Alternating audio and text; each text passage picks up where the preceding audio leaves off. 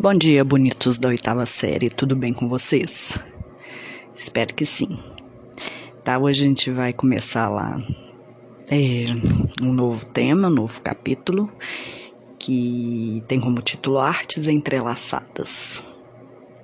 O que, que nós vamos fazer? Vocês vão observar essa imagem aí, que é uma fotografia de uma apresentação de maracatu rural, lá em Pernambuco e depois de apreciar bem, ver os mínimos detalhes, vão responder as questões.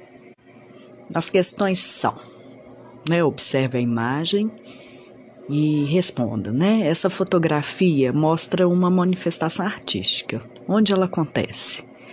Daí a legenda vai ajudar muito, né? Como é a vestimenta das pessoas? Descreva em detalhes a roupa, os adereços, os calçados e as cores que prevalecem. Nessa imagem é possível perceber algumas pessoas em movimento. Qual ritmo musical você acha que estava tocando no momento da foto? Quais linguagens artísticas estão envolvidas na apresentação dessa manifestação? É, então, gente, vocês têm aí já uma foto com legenda, que é um registro de, do maracatu rural, que também é chamado de baque solto né, eu coloquei na atividade ainda um vídeo que conta essa história e mostra a imagem em movimento, não só fotografia. Tá? O que, que a gente tem que perceber? Que é uma festa popular que acontece na rua, ao ar livre. Né? A primeira coisa que a gente tem que perceber. Depois que a gente tem que é, olhar com atenção como que esse vestuário é composto, quais são os materiais, quais são as cores, né? É, esse adereço na cabeça, que calçado que esses integrantes que, que dançam, que fazem essa. que participam dessa manifestação cultural usam. Tá? Essa escolha da foto com pessoas em movimento quer levar. Uh, quer nos levar a imaginar né, que ritmo que está sendo dançado. Né, é lento, é rápido.